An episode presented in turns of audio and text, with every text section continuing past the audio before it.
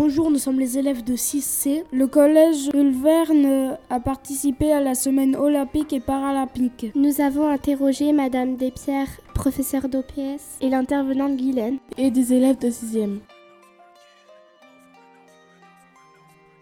En quoi consiste la semaine olympique et paralympique?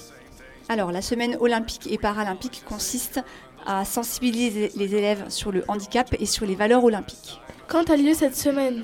Elle a lieu entre le 3 et le 8 février 2020. C'est une semaine euh, nationale et où tous les établissements scolaires euh, participent à cette action.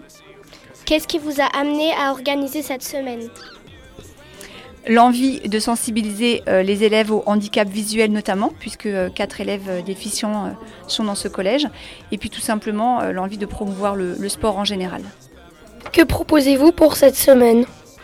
De nombreux ateliers sont proposés, notamment du torbal, euh, des jeux avec des tablettes tactiles, une sensibilisation avec l'utilisation de la canne, mais également euh, la découverte du braille. Qu'avez-vous fait pendant la semaine? Alors, euh, moi, je n'ai pas fait toute la semaine. Je J'ai fait que lundi.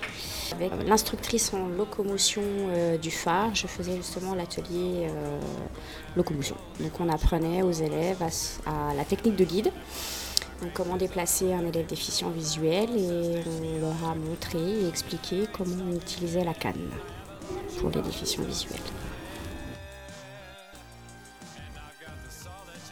Qu'est-ce qui vous a plu dans cette semaine? Euh, le fait qu'il nous sensibilise à- aux Jeux paralympiques et tout le monde n'est pas comme nous et il y a des gens pour qui la vie est beaucoup plus difficile. Le fait que ben, on peut découvrir de nouveaux sports paralympiques et que euh, ça nous sensibilise. Les personnes en situation de handicap, ils peuvent aussi faire des sports, même s'ils ont des euh, problèmes. Par exemple, euh, ils sont sourds ou aveugles.